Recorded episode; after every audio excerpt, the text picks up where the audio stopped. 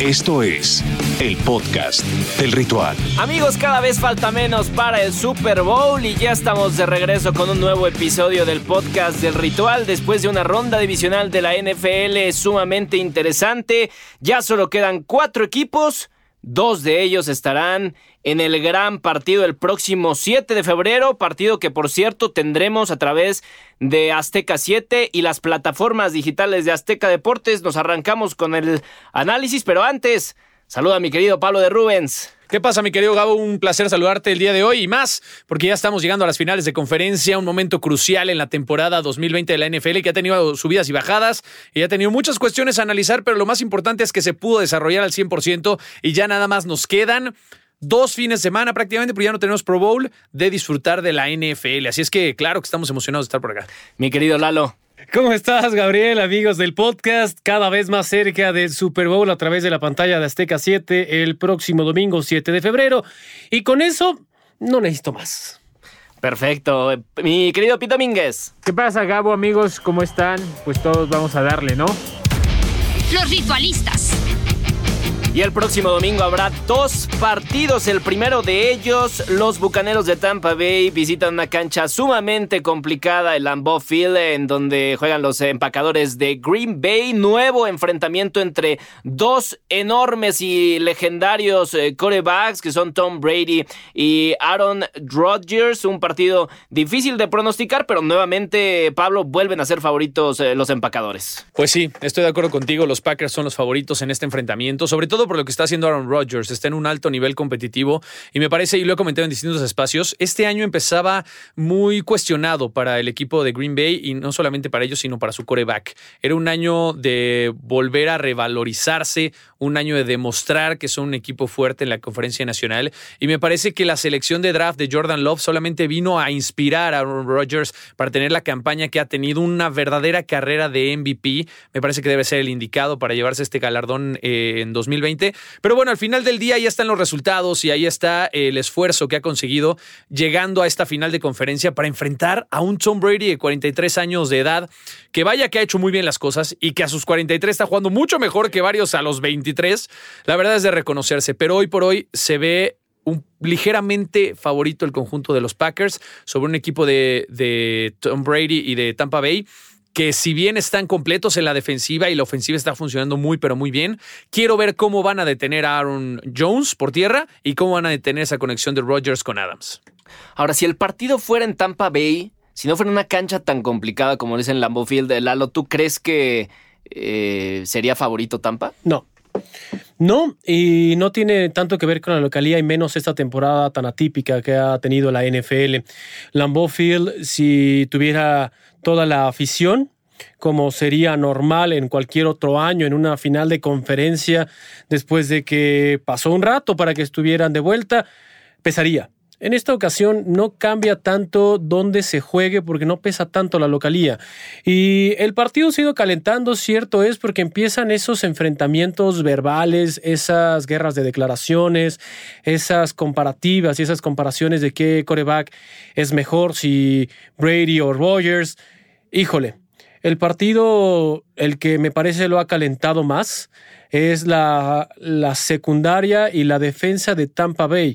Empezando, empezando por eh, Delvin White, este linebacker que tiene los Bucaneros, que habla que no merece los empacadores estar enfrentándolos después de lo que ocurrió en la semana 6. Me parece una crítica por encima, una comparativa absurda y sobre todo ganas de aparecer en la demografía de los medios. Si te vas a números, Green fue mejor, vete al récord. Entonces no sé de qué está hablando. Y del otro lado, la localía no, no va a pesar, es ligeramente favorito Green Bay. Aaron Rodgers ha, ha hecho de su equipo mucho mejores jugadores de lo que en realidad son sobre todo en, cuestión de, recepción. Pero Tom Brady es el que tiene las mejores herramientas para sacar este partido adelante eh, en cuanto al juego por aire. Aaron Rodgers ha hecho más con menos. Exacto. O sea, eso sí es, es muy cierto, pero también es cierto que, pues del lado de Brady nunca habíamos visto un coreback de 43 años hacer lo que está haciendo. Y yo he cantado, he estado sonando el mismo tambor desde el inicio de la temporada. Para referencia solamente basta tomar al Peyton Manning de su último Super Bowl, que arrastraba el prestigio, el físico y era muy triste verlo jugar. Eh, Drew Brees tiene, es 18 meses más joven que, que, Tom Brady. Y el domingo vimos la diferencia que se ve un, un Drew Brees que le costaba mucho jugar. O sea, Tom Brady también está haciendo cosas fantásticas si, si, si solamente tomas la calificación de corebacks de la semana 14, que fue después de su semana de descanso de Tom Brady. En cuanto a calificaciones, ha sido el mejor de todas las semanas desde que regresó de ¿Tú su crees? semana. Más que Josh Allen, más que. No es lo que yo creo. Hay, hay un par de sistemas que califican al coreback no por yardas, touchdown, intercepciones, números básicos. Miden eh, la eficiencia del rival, la importancia del rival al que están enfrentando, el ambiente. Es decir, hay un sistema que naturalmente sabe que vale más un, conseguir un primero y diez contra Buffalo que conseguir 20 yardas contra Jacksonville, que a, a Jacksonville Claro. todos les hacen yardas. En este sistema, el DVOA, el que está mejor calificado es Tom Brady desde la semana de descanso y, no me parece algo nada ridículo. O sea, tuve sus últimos partidos, dos contra Atlanta, Detroit, el, el comodín, eh, ahora el divisional. Tom Brady está, está jugando a un nivel fantástico. Los dos creo que nunca los habíamos visto enfrentarse, muy pocas veces se han enfrentado a un nivel tan parejo. Claro, es verdad que Tom Brady eh, tuvo una marca, si no, si no mal recuerdo, de 1-3 eh, en los últimos cuatro partidos antes de esa semana de descanso. O sea, fue eh, un coreback totalmente distinto, con, con mucha más cabeza después de esas semanas, y por eso Tampa Bay está en donde está. Vamos a ir eh, con los pronósticos de este partido al final, de, al final del podcast, pero si les parece nos vamos con el siguiente encuentro que es el eh, partido en donde enfrentan los eh, Bills de Buffalo a los jefes de Kansas City. Otra cancha muy complicada, pero sobre todo, eh, y aquí también más que destacar la cancha, destacar quién es Patrick Mahomes, destacar quiénes son los Kansas City Chiefs, quién es Andy Reid, uno de los mejores o el mejor entrenador que hay en la liga. La tiene muy, muy difícil el conjunto de los Bills, pero yo he dicho en las últimas semanas, si hay alguien que le puede ganar a los jefes de Kansas City, Pablo, son los Bills de Buffalo. Depende mucho de cómo se den las circunstancias el partido del fin de semana. Si bien es cierto que van a jugar en Arrowhead y Arrowhead tiene cierta capacidad de aficionados y que se notó que pesó el fin de semana en contra de los Browns, sí el factor Patrick Mahomes va a ser totalmente decisivo eh, de ver hacia dónde se decanta este partido. Si Patrick Mahomes juega el fin de semana, porque después de la conmoción que sufrió ante el equipo de los Browns, habrá que ver si este neurólogo externo a la NFL le da el visto bueno y le da la posibilidad de jugar el fin de semana que se ve muy pero muy complicado. Si llega a jugar, Kansas City me parece que tiene este mote de favorito por la experiencia que tienen de playoffs, por el Super Bowl que ya ganaron, porque prácticamente es la misma base de jugadores teniendo un head coach como Andy Reid que tiene toda la experiencia del mundo. Del otro lado y en el otro panorama, si Patrick Mahomes no llega a jugar, me parece que los favoritos tienen que ser los Bills de Buffalo. O sea, tiene una ofensiva poderosísima. Josh Allen está demostrando que de verdad es este coreback histórico que estaba esperando el equipo de los Bills desde hace muchos años. La defensiva, sobre todo, ha sabido plantear bien los partidos. Eh, eh, detuvieron al equipo de los Ravens el fin de semana pasado, los dejaron en tres puntos nada más. Lamar Jackson corrió para 34 yardas, o sea, no más. Y al final del día me parece que están sabiendo acoplarse a los rivales a los que se están enfrentando. Entonces, Chad Haney no tiene este potencial de ganarte un partido de final de conferencia desde mi punto de vista. O sea, es un coreback ya de 35 años de edad, que no cuajó en Miami, que no cuajó en eh, Jacksonville y que ahora pues es un relevo de Patrick Mahomes y que tal vez te puede dar para ganar un partido de temporada regular o para hacer dos jugadas, que literalmente fue lo que hizo, dos jugadas importantes contra los Browns para poder acceder a la siguiente ronda. Pero yo no pienso que esté para ganarle a una defensiva de los Bills de Buffalo que se ha portado bastante agresiva en las últimas semanas. Sí, eh, yo sin, sin conocer el índice, la estadística que había platicado Pete hace unos momentos, yo decía que Josh Allen era el mejor coreback en, en la segunda mitad del, del campeonato.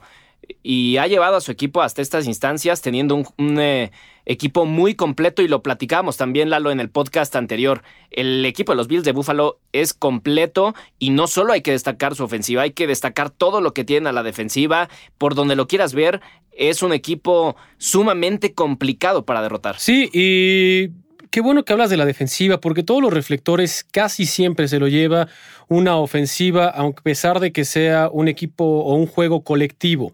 ¿no? ¿A qué me refiero? ¿Cuáles son los primeros eh, titulares en la prensa escrita, en los medios de comunicación? Josh Allen lo vuelve a hacer, los Bills acaban con esto, inclusive el head coach, pero no reconocen también lo que hace esta defensiva de los Bills de Buffalo.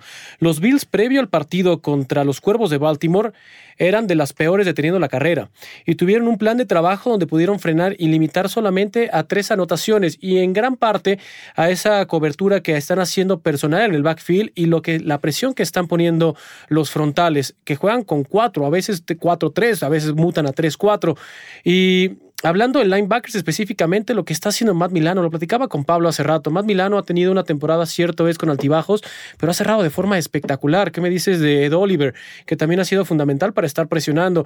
Atrás tienes a Trevius White, un hombre que tiene seguridad de que puede en el uno contra uno minimizar o poder frenar al receptor número uno del otro equipo.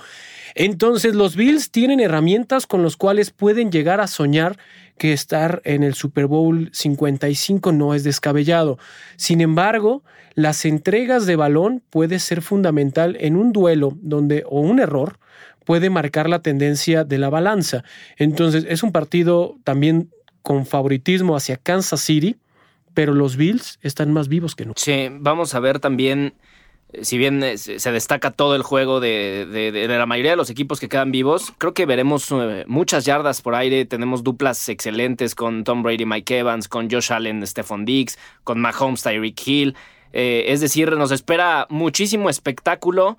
y sobre todo en este último partido, la verdad es que los dos, pero siento que el primero va a ser mucho más minucioso en cuanto a la estrategia y este va a ser de, muchísimos puntos, Pete. Pues sí, o sea, la expectativa sería esa, ¿no? Eh, sí, creo que puede jugar un punto la salud de Mahomes y también una... Un, factor que puede determinar mucho es la salud de Clyde Edwards Seller, el corredor titular de los Chiefs de Kansas City que no ha estado en los últimos partidos. Y desde que él no ha estado o no ha estado al 100%, la ofensiva de los Chiefs ha sufrido para poner puntos en el marcador en su cierre de temporada. Le pasó lo mismo ahora en el partido divisional contra Cleveland. O sea, sí ganan los Chiefs, sí es cierto que Mahomes eh, estuvo fuera el último cuarto, pero en los primeros tres cuartos no fueron esos Chiefs arrolladores que, que estábamos acostumbrados a ver por parte de Mahomes y Reed en las dos temporadas anteriores. A pesar de que Cleveland, pues tampoco es una super defensa. O sea, Denzel Gard es un corner número uno. Miles Garrett es un pass rusher número uno. Pero de ahí párale de contar. O sea, no habían como. Si, si tú presumes ser un ataque con tantas variantes como Tyreek Hill, como Travis Kelsey, como de Marcus Robinson, como el mismo Edward Siller, pues debería ser capaz de generar más allá si en la cuestión matemática tienes más talento tú que el otro equipo y, no lo vi eso contra Cleveland. Habrá que ver cómo, cómo sale el tema de la salud de Mahomes y de Edward Seller para este partido. Ahora, si está Mahomes, tienen aún así Buffalo eh, muy amplias posibilidades de, ganar este partido, Pete. Sí, sí está, sí, pero ¿sabes cuál es mi tema? Y, yo vuelvo al juego terrestre porque pues está comprobado que si bien no es, o sea, ya no estamos en los 70 donde el que corre mejor el balón es el que gana, pero sí te ayuda a no ser tan predecible. Y algo en lo que falló mucho Buffalo en su partido contra Baltimore es en, el primer cuarto tuvieron un acarreo. Y fue un acarreo no de su corredor. Fue de Josh Allen y no fue un acarreo planeado. Fue un acarreo porque se salió él porque no tenía opción de pase. O sea, fue, o sea, literal un escape de Josh Allen más que un acarreo. Así no le puedes ganar al campeón de, de la NFL, al campeón de la conferencia necesitas um, intentar hacer algo diferente. ser menos predecible. Exactamente, porque la defensa de los Chips, que es otro aspecto infravalorado del equipo, es muy disciplinada. O sea, ellos te pueden jugar a, a, a una fórmula de tú, Josh Allen, me vas a ganar yo cubriendo la parte profunda del campo y tú me vas a ganar con pases cortos.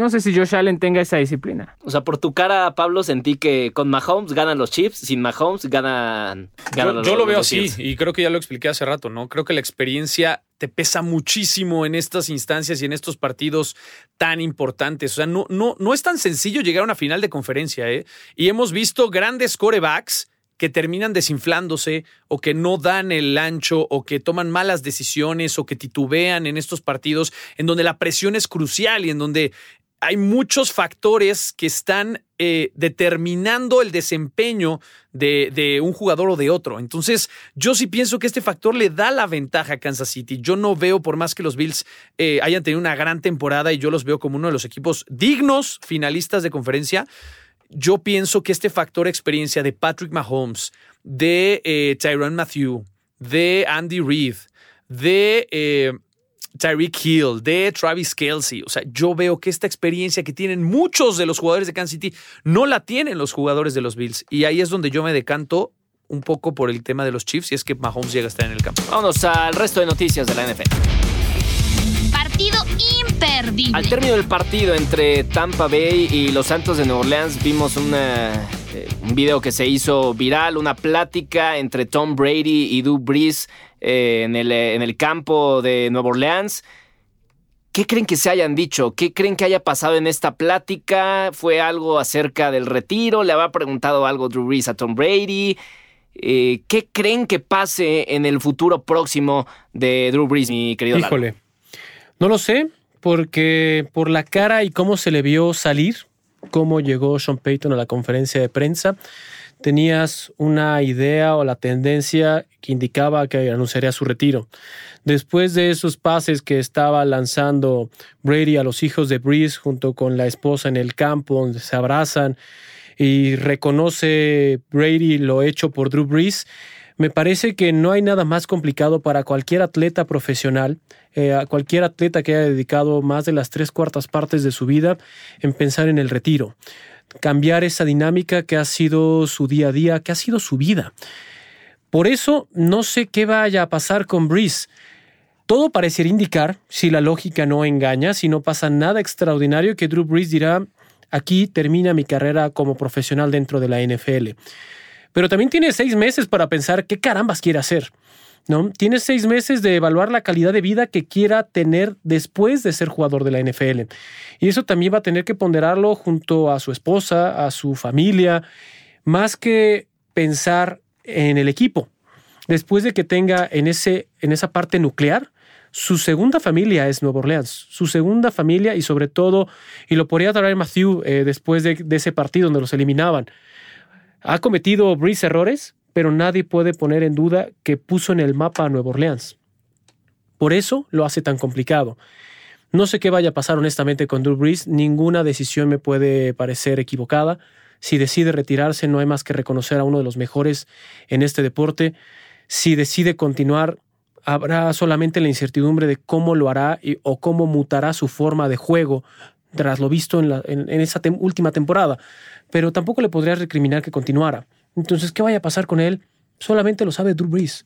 Y quizás su esposa, pero solamente ellos. Y te voy a decir una cosa, yo sí pienso que eh, la plática o esa charla final que tuvieron entre Brees y Brady pasó mucho también por el, eh, lo que estaba sintiendo en ese momento Drew Brees.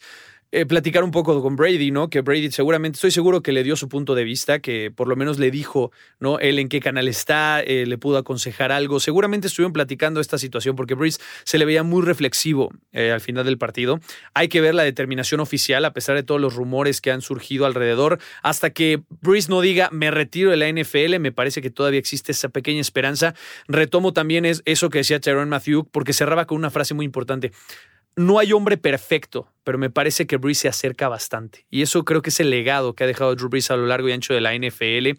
Recordemos que Brees también ha sufrido lesiones y hace no, no mucho tiempo, recordarán ustedes también, muchachos, eh, un golpe en las costillas con fractura, eh, muy, muy grave. La verdad es que sí fue escandaloso y sí mermó un poco más del tiempo que le quedaba a Drew Brees dentro del emparrillado. Esa lesión me parece que sí vino a cambiar muchas cosas. Y ya 42 años de edad es difícil poder ejecutarlo. Veías en el partido, los pases de más de 20 yardas le cuestan mucho trabajo ya. Ya no te dura una temporada completa, no ya lleva dos temporadas en las cuales tiene que salir lesionado y ahí viene Teddy Bridgewater o viene James Winston o viene Tyson Hill. O sea, El tema es que Breeze tendrá que evaluar junto con su familia, como bien lo dice Lalo, si es que vale la pena continuar o hasta aquí ha llegado el legado y la historia de uno de los corebacks más importantes de toda la historia. Pero yo creo que no hay, no hay ni un- una figura eh, que más que Breeze eh, y Tom Brady y, y ese tipo de, de personajes que la decisión que tomen acerca de su futuro, retirarse o seguir, está bien, porque tienen esa autoridad para, para tomar ese tipo de decisiones.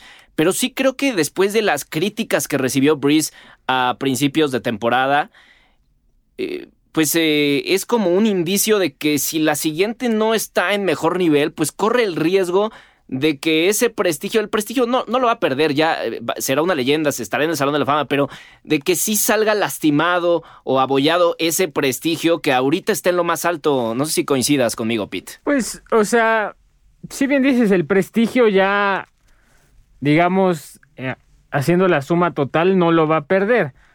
Pero, por ejemplo, Peyton Manning, nosotros nos referimos a él y siempre es, sí, el Peyton Manning de los primeros años, el primer Peyton Manning de Denver, el último Peyton Manning ya es un referente para mal. A eso se arriesga Drew Brees. Y ahora, efectivamente, él decidirá, pero pues todo indica que sí, ya fue el final el hecho de que Michael Thomas, que iba a tener tres operaciones, va a tener tres operaciones, di- dijo que el Drew Brees lo convenció porque podía ser su última con- busca de una conquista de Super Bowl y que por eso decidió no operarse para jugar la postemporada, pues te habla mucho, ¿no? Ya tiene un contrato firmado con una televisora, eh, Drew Brees, entonces creo que creo que es- este sí va a ser el último año en, en su carrera, por más que él el domingo dijo que se va a tomar un tiempo. No tiene mucho tiempo, porque el equipo necesita planear la agencia libre, necesita planear el draft, y eso se empieza a planear el primer día de febrero. Entonces a Drew Brees le quedan como mucho 13 días. Si por ahí, cuando empiece, digamos, el periodo del combine o se abra la agencia libre, no ha dicho nada Nueva Orleans, yo creo que ellos ya sabrían para ese momento.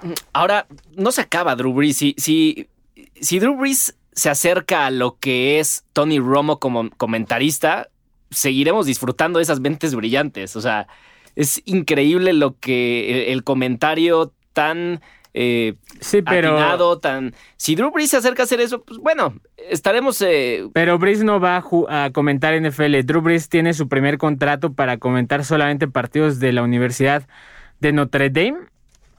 En, en, o sea, juegos de colegial solamente de esa universidad y por dos temporadas. Ahora, y, está, y llega una televisora donde ya hay otros tres que están cazando ese puesto de analista y que se ven mucho mejor preparados. Muy bien, vámonos con el último tema de este trending eh, y es eh, sobre lo que pueda pasar, Pablo, con Deshaun Watson. Ha causado muchísima polémica en esta eh, postemporada, el, conflicto que tiene Deshaun Watson, que no está feliz con los Texans, es, es la figura, es el que sostiene al equipo eh, a la ofensiva, es el líder y al parecer pues eh, quiere pedir su salida, aunque quién sabe en qué vaya a terminar todo esto, pero claro que ha sido un tema para platicar y ya se ha colocado en varios eh, equipos este rumor. Mira, él no está de acuerdo y a gusto con lo que son los Texans hoy por hoy. Y mucha gente no está de acuerdo y a gusto con lo que son los Texans hoy por hoy. ¿Cómo es posible que un equipo que generalmente tenías en los últimos años en playoffs hoy por hoy sea uno de los peores equipos de la NFL. Y esto tiene obviamente mucho que ver con las decisiones que se han tomado ¿no? Eh, a lo largo de, los últimos años. Eh, lo de Bill O'Brien, la venta de jugadores por rondas de draft, las apuestas que han hecho a corto plazo y no han funcionado, los jugadores que han salido, las suspensiones. Me parece que le han venido una muy mala racha al equipo de los Texans. Si bien sabemos, los Texans es uno de los equipos más jóvenes de toda la NFL, es de los equipos que menor historia tiene en la liga y aún así ha sido protagonista en distintos momentos. Pero hoy, no solamente de Sean Watson, ¿eh? JJ Watt lo hemos visto en conferencias de prensa salir y criticar a sus compañeros y criticar al equipo y criticar cómo se están manejando las cosas. No tienen una cabeza hoy por hoy, lo, lo cierto es. O sea, no tienen ni pies ni cabeza, han perdido muchos elementos y al final los que tienes no te han funcionado al 100%. Romeo Cronel hizo lo que pudo como head coach interino, pero al final no es este señor que los va a llevar al siguiente nivel. Sí entiendo la molestia de Sean Watson, no solamente por los resultados, sino porque terminando la temporada se sienta con el general manager, se sienta con el equipo de trabajo y al parecer no lo tienen tan tomado en cuenta como a él le gustaría ser tomado en cuenta él sabe perfectamente bien que su tiempo en la NFL es contado y sobre todo siendo un coreback que sale de la bolsa y que es tan móvil, tal vez no tiene tantos años en la liga y quiere explotar al 100% ese potencial y entiendo perfectamente bien la postura de Deshaun Watson. Es un playmaker, es uno en un millón. La verdad es que Deshaun Watson es un coreback brillante, de muy buenas aptitudes, pero solamente si está bien cobijado puede llegar al siguiente nivel y eso es lo que está buscando. Al no sentir respaldo de los Texans, obviamente se quiere otro equipo, pero me parece que es más una amenaza más que algo que se vaya a cumplir. No lo sé todavía, habrá que ver cómo se desarrolla este asunto, si se va a Miami, si quieren hacer ese trade con Tua, si quiere ir a otro destino, no lo sé pero de que los Texans tienen que cambiar de una u otra manera, les urge ya en este momento. Sí, normalmente estas, este tipo de, cosas, más que ser un aviso de que se va a ir a, del club, de, la franquicia es una advertencia de que, a ver, o, cambiamos en este momento. Mira, eh, eso solo él lo sabe, ¿no? Eso solo él lo sabe. Nosotros no sabemos realmente cuál es su objetivo final, pero sí pienso que los Texans tenían que empezar a escuchar un poco más a sus figuras porque esta temporada fue un verdadero fracaso. Sí, eh, Lalo, ¿Qué pasará con Watson? Por si la gente no sabe lo que está ocurriendo con los Tejanos de Houston, ¿dónde comenzó? ¿Cuál es la raíz de este problema? Primero, se reúne Deshaun Watson con el resto de los capitanes del equipo, del primer equipo, escucha las necesidades que tienen y lo que les gustaría tener a la mano para poder competir de cara a la próxima temporada después de una muy mala temporada. Esas esas ideas, toda esa plática la, lleva el mismo de Sean Watson y lo platica con McNair, con el dueño. Le dice, oye, estás buscando un gerente general y estás buscando un head coach. Queremos y necesitamos que tengamos estas cosas, ta, ta, ta y ta. ¿Ok? Sí, fregón. Te vamos a pasar unos nombres que nosotros consideramos lo podrían cumplir. Ah, gracias. Gracias y contrata a otro tipo. Ahí es donde surge toda esta molestia. Ha llegado a tal grado que está la versión que se ir a Miami, como lo dice Pablo, pero no solamente ahí, inclusive aficionados en Houston han empezado a organizar una marcha para que el dueño se dé cuenta del error que se representaría dejar ir a Deshaun Watson. El mismo Deshaun Watson a través de redes sociales ha agradecido y voy a citar textual, estoy, eh, soy muy humilde y estoy realmente agradecido con toda la afición, pero por la situación que estamos viviendo de COVID-19 no hay que exponerse de forma innecesaria. Eso muestra el cariño y el arraigo que tiene la gente por Deshaun Watson. Esto fue un problema interno que se ha magnificado. No lo van a dejar ir a menos, a menos que sea un gran deal para los Tejanos de Houston. Y ese gran deal tendrá que venir de la mano cuando elijan a su head coach, tendrá que platicar con él de Sean Watson, todavía no lo tienen, y a partir de ahí será el panorama mucho más claro de cuál será el plan de acción. ¿Está molesto el jugador? Sí. ¿Eso amerita que lo cambien? No. Ahora, ¿qué, necesita eh, también el equipo? Porque, de acuerdo, es, es un tema de, de liderazgo en el head coach, pero el equipo también necesita muchos cambios, Pete, en la, en la plantilla para la siguiente temporada y, solo así volverá a estar eh, pues entre los equipos más destacados. De Sean Watson dejaron a ir a, su mejor receptor hace eh, una temporada, de Andre Hopkins. Es decir, es un cúmulo de, eh, de decisiones que han llevado poco a poco al equipo hasta lo más bajo. Sí, está, está en un caos realmente Justo estaba haciendo memoria el domingo. Hace un año, Houston iba arriba 24-0 contra Kansas City en el partido divisional.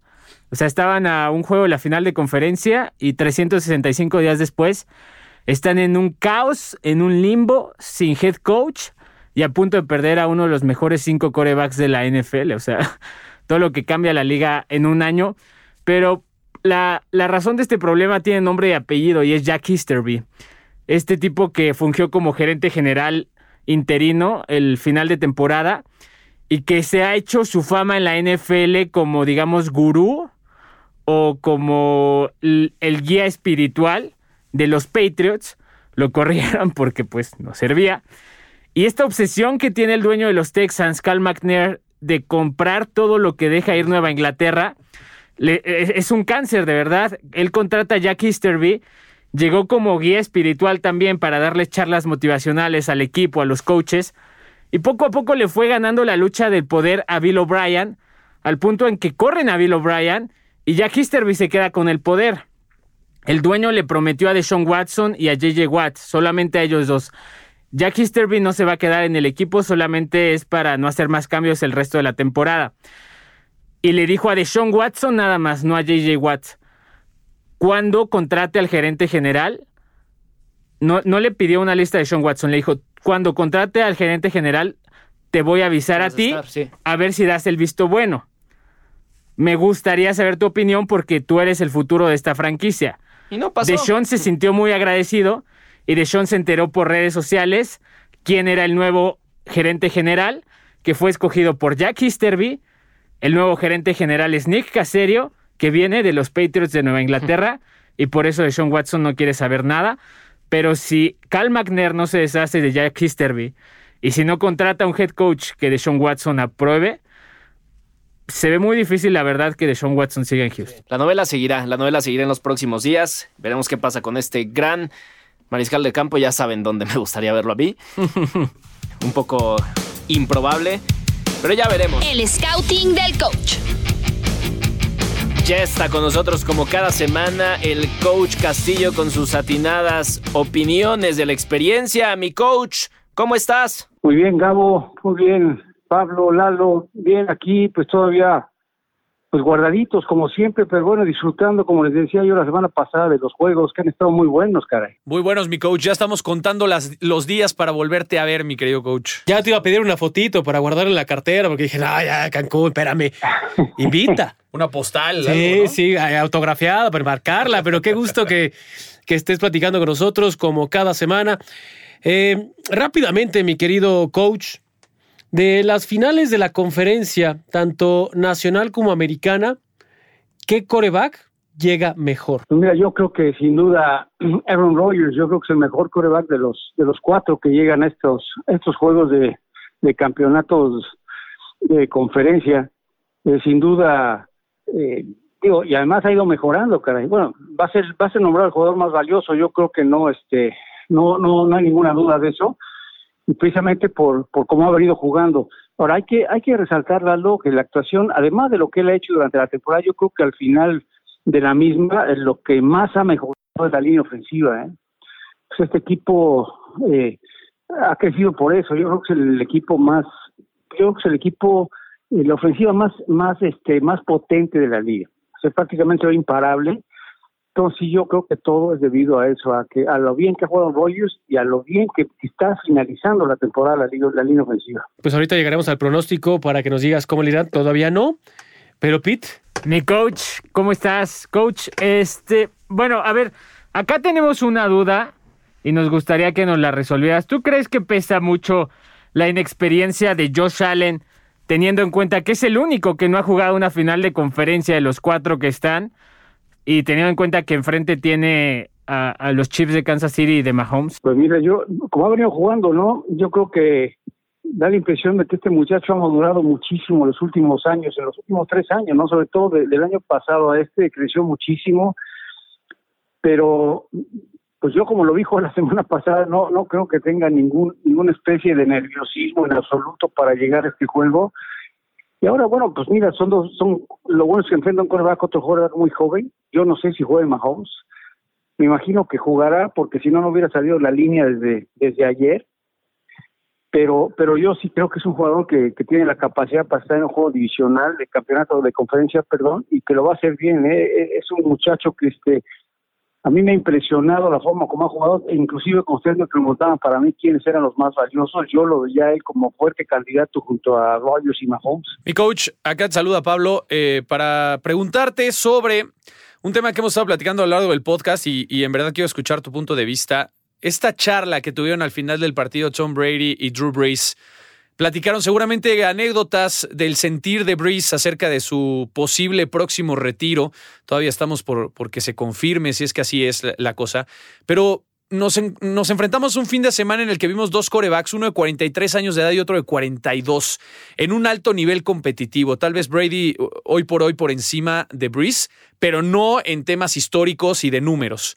¿Cuál, fue, ¿Cuál es tu punto de vista después de haber visto este partido? ¿Cuál será el futuro de Brees? ¿Es su momento de retirarse? ¿Cómo ves a Tom Brady de cara a la final de conferencia? Mira, sin duda, yo creo que la verdad es que yo Ruiz no lo vi tan bien este, esta temporada como las temporadas anteriores. ¿eh? No sé cuál sea la razón, no sé si sea la lesión, pero sin duda no fue el Ruiz que nos tiene que nos tiene acostumbrados. inclusive, bueno, inclusive el equipo no, no lanzó la pelota con tanta frecuencia como lo había hecho. Creo que ahora eh, se recargaron más en la ofensiva terrestre en, en Camara, cosa que no hicieron contra los Bucaneros. Y sí, yo siento que en este momento el nivel de Brady es muy superior al de Breeze, a pesar de que, bueno, es un año de diferencia que no es mucho. Yo creo que, yo creo está jugando a un gran nivel, a un gran nivel. Y este, y, sí, bueno, no sé, man, no sé si la decisión de, de Breeze sea, sea sea la acertada. Yo, yo sí, como a mí jugar, pienso que es, es el momento adecuado para retirarse. Yo creo que si hubiera llegado al Super Bowl, se hubiera retirado definitivamente. Entonces, pues mira, es un, es un, es un quarterback muy de familia, tiene una familia hecha, tiene su porvenir asegurado. Entonces yo creo que es, es el momento, yo creo que es el momento indicado. Perfecto, coach. Pues bueno, pues ahí el análisis del coach Castillo. Vámonos a los partidos de la semana, a la quiniela, que por cierto vamos ganando tú y yo con cinco aciertos. Pues arráncate, mi coach, con el eh, Green Bay Packers recibiendo a los Bucaneros de Tampa Bay. ¿Quién va a ganar este partido? Bueno, pues lo sale, sale como favorito el equipo de Packers por tres puntos. Eh, yo creo que es, eh, va a ser un juego muy interesante. No creo que sea el, mismo partido que vimos al inicio de la temporada. En este momento creo que los empacadores están bastante más fuertes. Y bueno, mucho dependerá primero de la defensiva de los Bucaneros, que es lo que los ha traído hasta aquí. Y segundo, pues la actuación, yo insisto, de la línea ofensiva de este equipo de los de los empacadores. Creo que va a ser interesante si pueden correr la pelota, aunque no lo necesitan. Es un equipo que la, la avienta muy bien. Lo vimos ya contra la mejor defensa de la liga con los carneros. Entonces yo estoy con yo estoy con los empacadores. Con los empacadores, eh, eh, Pablo, ¿con quién te vas? En este partido me voy a quedar con los Packers de Green Bay igual que el coach. Ese es mi pronóstico. Yo veo ligeramente favorito al equipo de los Packers, sobre todo porque es en Lambo Field y porque Aaron Rodgers está teniendo una temporada sí. increíble. ¿Lalo? Además, Pablito, va a frío, va a estar nevando. Imagínate, mi coach, y ahí es donde Aaron Rodgers le gusta explotar. Bueno, ahí está. Lalo entonces se va con Green Bay. Eh, Pedrito Domínguez, ¿te vas a ir con Green Bay también? Ah, si quisiera, pero... pero... ¿Quieres ver a todos los Brady haters molestos? No, ¿sabes qué me pasa? Que, o sea, yo estoy pensando en que todas las veces en tantos programas que Brady habrá visto que dan por favorito a los Packers, y si algo he aprendido en esta, en esta profesión de, de comentarista de NFL es que apostar en contra de Brady nunca es una buena idea, menos en una final de conferencia. El clima creo que no le va a pesar porque él está acostumbrado a jugar en, está acostumbrado a jugar en Foxboro. Lambón no está a su mejor nivel y creo que lo que sucedió en la semana 6 cuando Tampa Bay le ganó a Aaron, a Aaron Rodgers y a Green Bay, Tom Brady no está ni siquiera a su 60% de lo que está jugando hoy. Vas Tampa. Creo que va a ganar Green Bay. Oh, bueno, ¿cuál es tu pronóstico, Pedro? Por Dios. Pero quiero que gane Tampa, entonces, entonces me voy con Tampa Bay. Gracias. Te quedas con Tampa. Te vas con Tampa. Yo también me voy a ir con Tampa Bay. Eh, tres se fueron con eh, los Packers. Yo eh, y Pete, no sé, fuimos con eh, Tampa Bay. Venga. Nos vamos con el último partido. Bills en contra de los Chiefs, coach. ¿Con quién te vas? Mira, todo dependerá si juega Mahomes sí. o no. Yo, yo, yo creo, es más, creo que lo dije en la, en semana, yo creo que el único equipo que le podría ganar a los jefes son los, los Bills de Buffalo, ¿eh? Con todo y Mahomes. Pero sí creo que estando Mahomes hay, hay algo de diferencia. Este, y bueno, lo vivimos el, sábado pasado, ¿no? La incertidumbre tanto de los fanáticos de un equipo como del otro, ya sea Cleveland o los, o los, eh, los jefes, en el momento que sale Mahomes, ¿no? O sea, como que te das cuenta de la valía de este muchacho porque empiezas a pensar que puede ganar Cleveland y por otro lado te das cuenta de que pueden perder los jefes. Entonces yo creo que es un factor muy importante. Si juega Mahomes, estoy con los jefes. Si no juega Mahomes, pueden ganar los Bills. Bueno, pero entonces, ¿con quién te quedas? Yo con los jefes. Con los jefes, ok.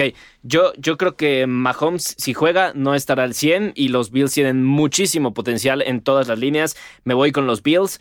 Pablo. Es que, y lo comenté hace rato, esto en la misma encrucijada del coach. Si juega Mahomes es una historia, si no juega Mahomes es otra. Hoy por hoy yo pienso, después de haber visto la conmoción eh, y, y por mera impresión rápida, me parece que no sería prudente que Mahomes jugara este fin de semana. Entonces yo voy a proyectar que tal vez Mahomes no va a jugar y con ello los Bills se llevarían la victoria en este partido. Así es que me quedo con los Bills de Buffalo. ¿Lalo? Voy a empezar como Pete, como el coach, como Pablo. A dar pretextos. Después de que reunieron más de 390 mil dólares para esta causa de Lamar Jackson, toda la Bill Mafia, y porque tengo grandes amigos que le van a los Bills y me gustaría ver a Josh Allen, me da igual si juega eh, Patrick Mahomes o no. ¿Por qué?